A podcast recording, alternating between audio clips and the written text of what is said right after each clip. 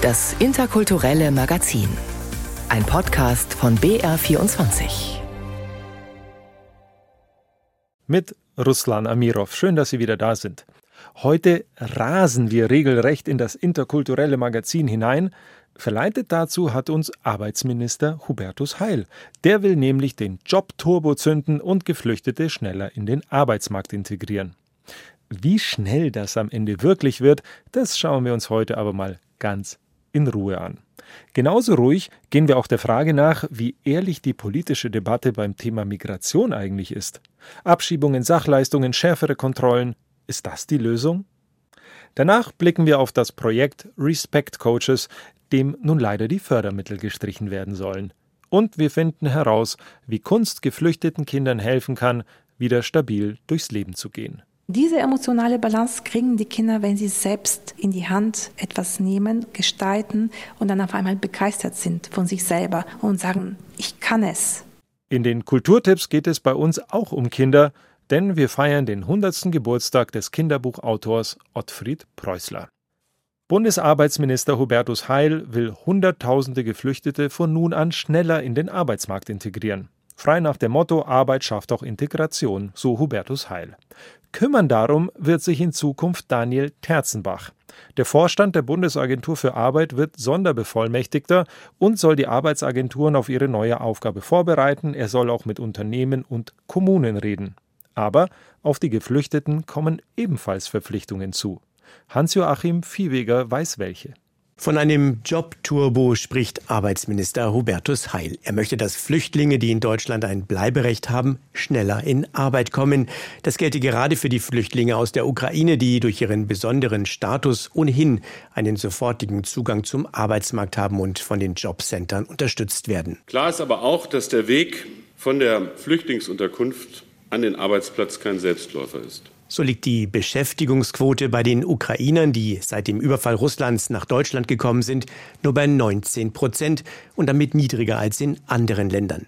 Gefragt, ob das mit der vergleichsweise guten finanziellen Ausstattung durch das Bürgergeld zusammenhängt, warnt der SPD-Politiker vor vorschnellen Urteilen.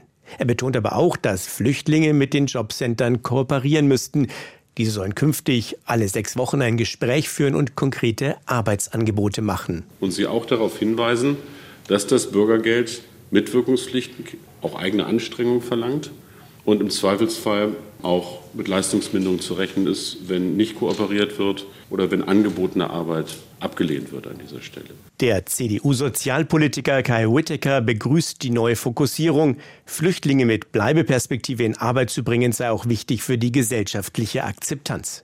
Doch Whittaker verweist darauf, dass just für diesen Arbeitsbereich im kommenden Jahr die Mittel im Bundeshaushalt gekürzt werden sollen. Das finde ich ziemlich respektlos gegenüber den Jobcentern und ihren Mitarbeitern.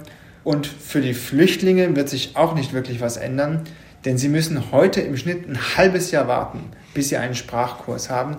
Dort hat Hubertus Heil nichts angeboten. Nach Einschätzung von Arbeitsminister Heil haben die Jobcenter zwar keine schlechte Ausstattung, mehr Mittel im laufenden Haushaltsverfahren seien aber herzlich willkommen. Eine Aussage, die Andrea Nahles, die Chefin der Bundesagentur für Arbeit, noch verstärkt. Also Stand heute reicht das Geld nicht. Da habe ich auch wirklich den Appell, dass da wirklich noch eine Schippe äh, obendrauf gelegt wird, denn sonst wird es schwieriger, als es gut wäre. Auch wenn der Job Turbo vorerst nicht mit mehr Geld unterlegt ist und formal keine neuen Regeln gelten, allein durch die bewusste Fokussierung auf die Integration von Flüchtlingen in den Arbeitsmarkt könnte Bewegung in die Sache kommen, so die Erwartung. Zumal die Rahmenbedingungen gut seien, sagt Daniel Terzenbach von der Bundesagentur für Arbeit, der als Sonderbeauftragter der Bundesregierung die Arbeitsmarktintegration der Geflüchteten koordinieren soll. Der Arbeitsmarkt ist weiter aufnahmefähig, der hat seine hell- und mittelgrauen Wolken, aber Beschäftigung wird weiter steigen, die ist in diesem Jahr gestiegen und was positiv ist für Menschen mit Fluchtgeschichte, der Arbeitsmarkt ist ausschließlich durch den Beschäftigungszuwachs von Ausländerinnen und Ausländern gestiegen. Auch die Wirtschaft soll für ein verstärktes Engagement gewonnen werden. So soll die Thematik im November bei einem Arbeitsmarktgipfel mit den Spitzenverbänden der Wirtschaft und den Sozialpartnern besprochen werden. Schnellere Integration von Geflüchteten in den Arbeitsmarkt. Bundesarbeitsminister Hubertus Heil und sein Jobturbo. Das war ein Beitrag von Hans-Joachim Viehweger. Jetzt seien wir doch mal ehrlich zueinander. So einfach, wie man es gerne manchmal hätte, ist es oft nicht. Oder doch? Und wir machen vieles komplizierter, als es eigentlich sein sollte? Also auf jeden Fall ist es schön, wenn es jemanden gibt, der uns sagt, das geht ganz einfach. Beispiel Migrationsdebatte. Grenzen zu, mehr kontrollieren, keine Bargeldzahlungen, ja, nicht zu viele Anreize schaffen und schon wird es besser. Ganz einfach. Oder doch nicht, Anna Korves? Die Stimmung in der Bevölkerung kippt. Bei den Landtagswahlen in Bayern und Hessen punktete die AfD mit ihrem Anti-Zuwanderungswahlkampf. Die Ampelregierung ist in Zugzwang und kündigt immer schärfere Maßnahmen an. Stichwort Pull-Faktoren. Allen voran CDU und FDP fordern, Asylbewerber nicht mehr mit Geld zu versorgen, sondern mit Sachleistungen. Das soll Deutschland unattraktiver machen.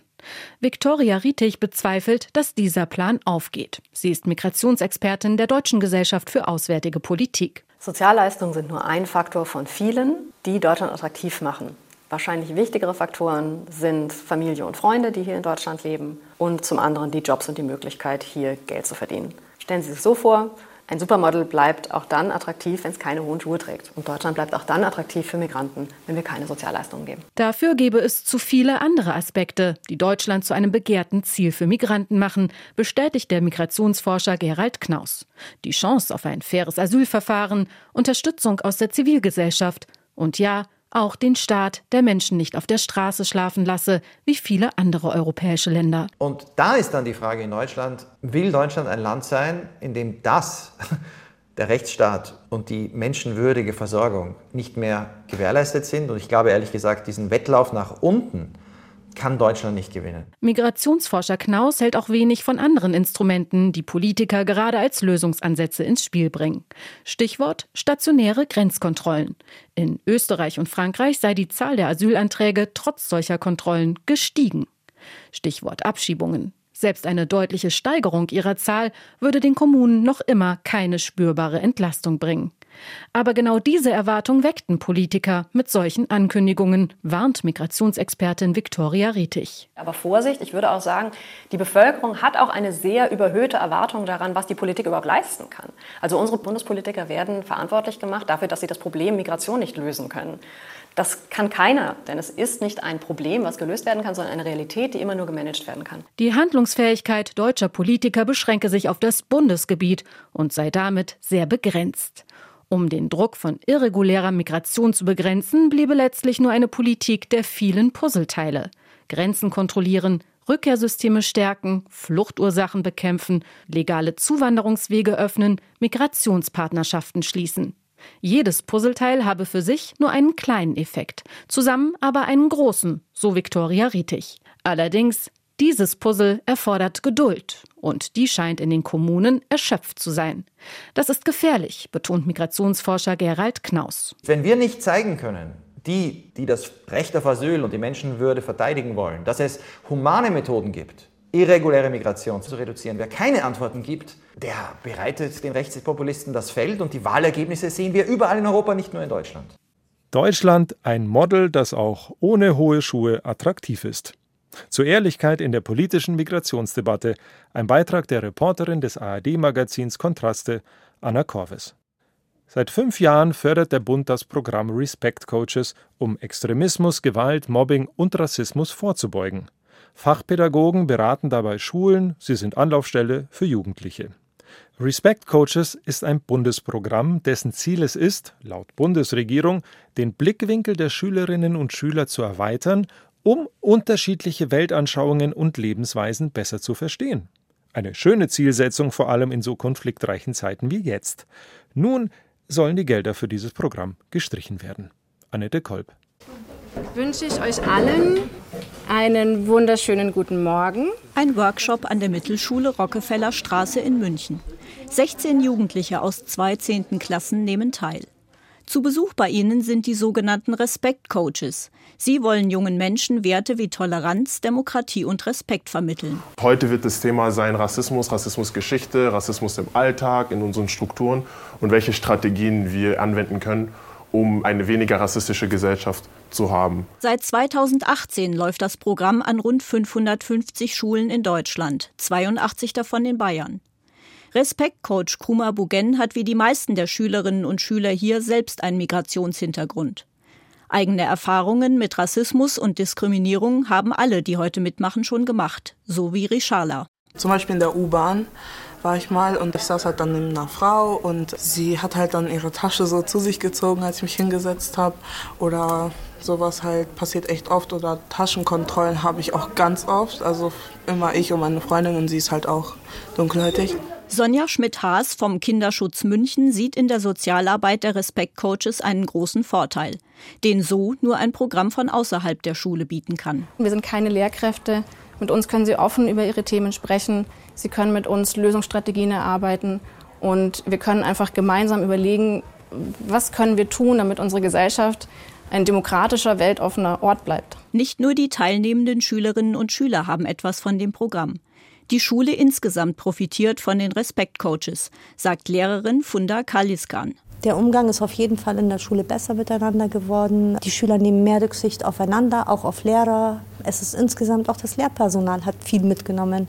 Die ganze Schulfamilie ist gewachsen mit diesem Projekt. Coach Sonja Schmidt-Haas hat dafür ganz konkrete Beispiele. Man merkt es auch bei Konflikten auf dem Pausenhof, man merkt es bei Konflikten im Klassenzimmer, dass die Jugendlichen, mit denen man schon zu solchen Themen gearbeitet hat, mit Situationen anders umgehen. Dass sie argumentieren, dass sie nicht gleich zuschlagen, sondern reflektierter an so eine Situation herangehen. Seit einigen Wochen ist bekannt, dass die Bundesregierung das Programm der Respekt-Coaches Ende dieses Jahres auslaufen lassen will. Nicht nur an der Schule an der Rockefellerstraße hofft man auf alternative Projekte, damit die Demokratiebildung nicht auf der Strecke bleibt. Respect Coaches, ein Demokratieförderprogramm an Schulen, welches der Bund Ende des Jahres auslaufen lässt. Das war ein Beitrag von Annette Kolb. Knapp 1,1 Millionen Ukrainerinnen und Ukrainer sind vor dem Krieg in ihrem Heimatland nach Deutschland geflohen. Ganze 30 Prozent davon sind Kinder und Jugendliche unter 18 Jahren, so das Statistische Bundesamt.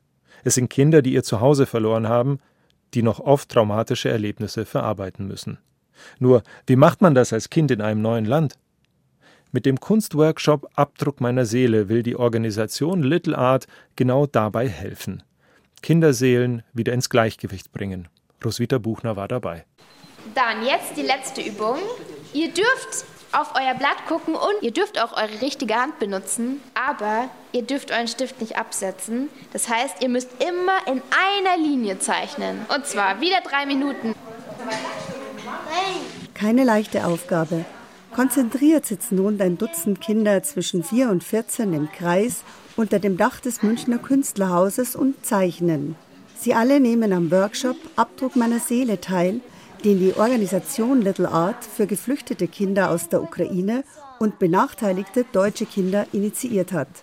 Bevor der Workshop richtig losgeht, gibt es ein paar Aufwärmübungen, wie etwa in drei Minuten ein Porträt in einem Strich zeichnen, ohne abzusetzen. Super, Noemi. Ah, abgesetzt. Lacht Vanessa Luschmann. Die 33-jährige Künstlerin leitet seit zwei Monaten den Kunstworkshop, der auch für sie selbst ein Gewinn ist, sagt sie. Das ist natürlich etwas, was man gegen die eigene Hilflosigkeit angesichts des Krieges machen kann. Mir macht aber die Gruppe an und für sich total Spaß. Also sie jede Woche wieder zu sehen, zu wissen, wie sind die verschiedenen Temperamente, Charaktere, zu wissen, was sie mögen, was sie nicht mögen. Das tut einfach unglaublich gut. Vanessa Luschmann arbeitet schon länger für Little Art. Die gemeinnützige Organisation fördert seit Jahren die Kreativität von Kindern und Jugendlichen mit täglich kostenfreien Workshops und Ausstellungen. Darüber hinaus konzipiert und realisiert sie Projekte im gesamten Stadtgebiet, vor allem an Schulen. Als der Ukraine-Krieg im Februar 2022 ausbrach, wusste Little Art Gründerin Elena Janker sofort, dass es etwas für diese Kinder tun muss, die jetzt aus dem Krieg nach Deutschland gekommen sind, die kaum Deutsch können, die ihre Heimat verlassen haben. Und sie kommen jeden Donnerstag zu uns zu einem Kunstworkshop, Abdruck meiner Seele, und gestalten ihre Bilder, ihre Welten, Träume. Im künstlerischen Schaffensprozess können die Kinder seelische Leiden zum Ausdruck und das, was sie nicht mit Worten sagen können, aufs Papier bringen, sagt Elena Janker. So werden ihre Bilder zu Abdrücken ihrer Seele. Wie wohltuend es sein kann, die eigenen Gefühle in Kunst umzusetzen, weiß auch die 14-jährige Sophia. Gleich nach ihrer Flucht aus der Ukraine im Februar 2022 stieß sie zufällig auf Little Art. Es war im Winter und wir haben mit meiner Mutter beim Karlsplatz Stachel spazieren gegangen und da haben wir eine Dame mit einem kleines Kind gesehen und die Frau hatte viele Bilder im Hand gehalten und ähm, die Dame hat uns dann erzählt, dass hier gibt es Little Art und äh, man kann hier cool was malen. Was sie malen, bleibt den Kindern überlassen. Doch dürfen sie sich jede Woche ein Thema wünschen, wie heute das Genre Selbstporträt. Am Ende malen sie aber doch meistens ihre eigenen Geschichten und das, was sie vermissen, erzählt Little Art Leiterin Elena Janker. So malt auch die neunjährige Nicole heute kein Porträt, sondern einen Fisch. Sie malt gerne Tiere, denn in der Ukraine hatte sie viele Tiere, die sie hier schmerzlich vermisst. Ich habe eine Hamster, ich weiß nicht, ob er ist nicht tot, weil wann es Krieg angefangen ist, weggerannt. Ein Papagei und früher habe ich noch Raden gehabt. Neben Nicole sitzt die zehnjährige Dipolina. Mit großer Hingabe gestaltet sie ihr Selbstporträt auf einem ausgeschnittenen bunten Pappregenbogen. Dipolina und Nicole sprechen mittlerweile gut Deutsch, wie auch der Rest der zwölf ukrainischen Kinder, die am Workshop teilnehmen. Wenn die Worte aber dennoch fehlen, springt die Übersetzerin ein, die das Projekt von Anfang an begleitet, erzählt Elena Janker. Wir haben eine Übersetzerin, eine Russin, extra eine Russin, die auf Russisch übersetzt, damit es auch nicht eine Abgrenzung gibt, dass man sagt, diese sind gut, diese sind schlecht, diese sind besser als die anderen. Es geht um eine gemeinsame Welt. Von diesem Gemeinschaftsgefühl profitieren nicht nur die ukrainischen Kinder, sondern auch die acht deutschen Teilnehmer und Teilnehmerinnen. Denn Kreativität überwindet Hürden und Vorurteile und löst so manches Problem. Ob das jetzt die Integration von Kindern ist, die neu sind in Deutschland, ob das auch darum geht, dass Kinder traumatisiert sind, dass sie eigentlich aus sich herauskommen und dass sie eigentlich die Traumata bewältigen, dass sie einfach ausgeglichen und balanciert werden. Und diese emotionale Balance kriegen die Kinder, wenn sie selbst in die Hand etwas nehmen, gestalten und dann auf einmal begeistert sind von sich selber und sagen, ich kann es. Deshalb will Elena Janker den Workshop, der derzeit von zwei Stiftungen finanziert wird, fortführen, solange es geht. Sie hofft auf institutionelle Förderung seitens der Stadt. Mittlerweile sind im Workshop viele Freundschaften unter den Kindern entstanden. Einige tun sich damit leichter, andere schwerer. Etwa die sechsjährige Anna, die noch nicht sehr lange bei Little Art dabei ist.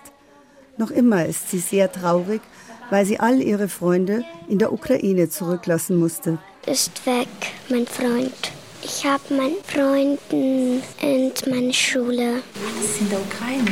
Ja, und ich wünsche alle guten Freunden. Wie die Organisation Little Art geflüchteten Kindern hilft, ihre Seele zu heilen. Das war ein Beitrag von Roswitha Buchner. Ich wünsche allen gute Freunde. Fast schon ein wundervoller Schlusssatz, nur dass jetzt noch nicht Schluss ist. Das Beste kommt ja noch, die Kulturtipps. Heute mit Rap aus Deutschland und einem alten Bekannten. Erraten Sie, wer da gerade wen überfällt? Her mit dem Ding da! Was fällt Ihnen denn ein, mich so anzuschreien? Wie kommen Sie da herein? Und was wollen Sie eigentlich von mir? Was ich von Ihnen will? Die Kaffeemühle will ich. Her damit.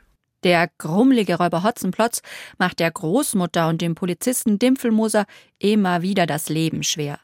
Das finden Kinder heute, über 60 Jahre nach dem Erscheinen des ersten Romans von Ottfried Preußler, immer noch spannend. Einmal hat er die Oma entführt und dann musste die Oma für ihn ein Lied spielen und dann sind Seppel und Kasperl gekommen und haben die Großmutter gerettet. Und dann haben diese Kinder eine Kiste voll Sand gemacht, wo darauf steht Achtung Gold. Und dann hat der Räuber Hotzenplotz das geklaut und unten war ein Loch drin und der Sand ist rausgerieselt und dann konnte man ihn auf den Boden sehen und konnte so sein Versteck gehen. Benannt wurde der Räuber nach dem Dorf Osoblaha auf Deutsch Hotzenplotz, das ganz in der Nähe von Preußlers Geburtsort Reichenberg in der ehemaligen Tschechoslowakei liegt.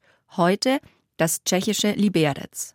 Viele der bekannten Figuren von Ottfried Preußler stammen aus böhmischen Sagen. Der kleine Wassermann war mein erstes Buch. Eine Geschichte, die aus beiden Bereichen kommt, aus meiner Kinderheimat, wo Wassermänner als soziale Wesen sozusagen gelebt haben. Der Wassermann ist eine ganz typische Sagenfigur aus dem Grenzgebiet zwischen Deutschen und Slawen. Und von solch einem Wassermann hatte ich dann mal meinen Kindern erzählt.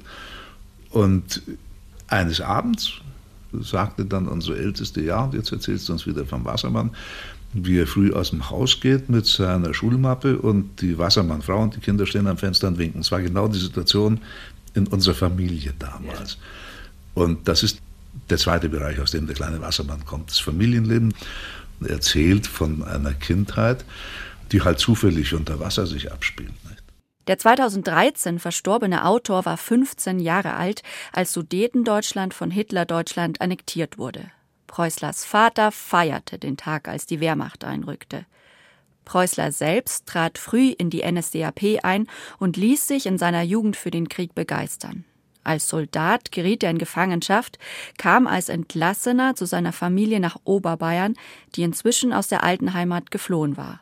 Von seiner Vergangenheit hat sich Preußler später nie öffentlich distanziert.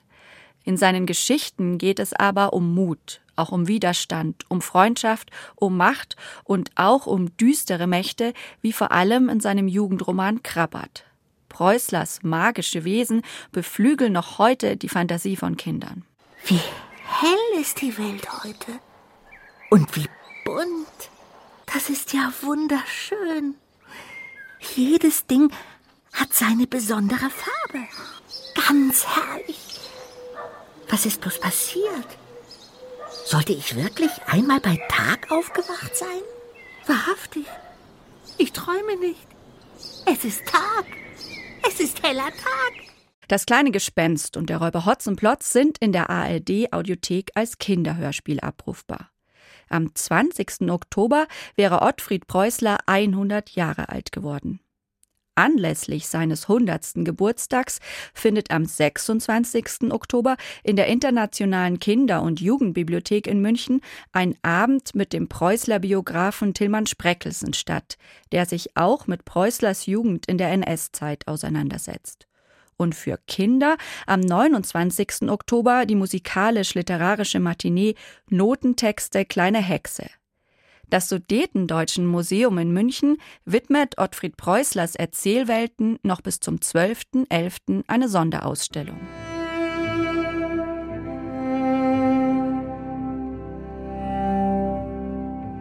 Heute startet die multimediale Ausstellung Unsere Menschen im Stadtmuseum Ingolstadt über die Verfolgung der Sinti und Roma vor, während und nach dem Nationalsozialismus. Die Ausstellung beleuchtet auch die aktuelle Situation für Sinti und Roma in Ingolstadt, in Deutschland und Europa. Durch die Kooperation des Stadtmuseums mit dem Ingolstädter Sinti Kultur- und Bildungsverein e.V. und dem Landesverband Deutscher Sinti und Roma Bayern e.V. entstand eine lebendige multimediale Ausstellung mit Gesprächen von Zeitzeuginnen und Aufnahmen aus Familienalben. Sie will Kontinuität und Systematik der Verfolgung und des Kampfes um Anerkennung des Völkermords aufzeigen, anhand vieler Geschichten aus dem Ingolstädter Raum. Noch bis März 2024 im Stadtmuseum Ingolstadt. Arme, liebst du Geld? Arme, bist du ein Mensch? Arme, liebst du Geld? Arme, bist du ein Mensch? Haben oder Sein heißt das neue Album des Rappers Ameu tiefgründige Texte und schnell gesprochener Rap des in Berlin geborenen Künstlers mit ghanaischen Wurzeln. Sein Vorname Ameu aus der Sprache der Ewe ist auch sein Künstlername. Ameu bedeutet halt eigentlich so viel wie der Mensch ist wichtiger. Das ist die Kurzform von Ameuga oder es gibt auch Ameusika und das bedeutet so viel wie der Mensch keine Ware oder ein Mensch nicht verkäuflich, ein Menschenleben wiegt mehr als Gold. Also es ist wie so ein roter Faden, der sich so ein bisschen durch mein Leben zieht und auch der rote Faden, der sich durch den Song zieht. Aus Ghana eingeschleust, der Name wurde eingedeutscht. Ein Ewe, der mich auf der Straße ansprach, hat mir die Bedeutung, als ich jung war, nochmal eingebläut. Der Mensch ist keine Ware, ist, glaube ich, eine sehr relevante Aussage, sage ich mal so, in unserer Zeit. Relevante Aussagen, politische Mitsprache, Rap als Ausdrucksform.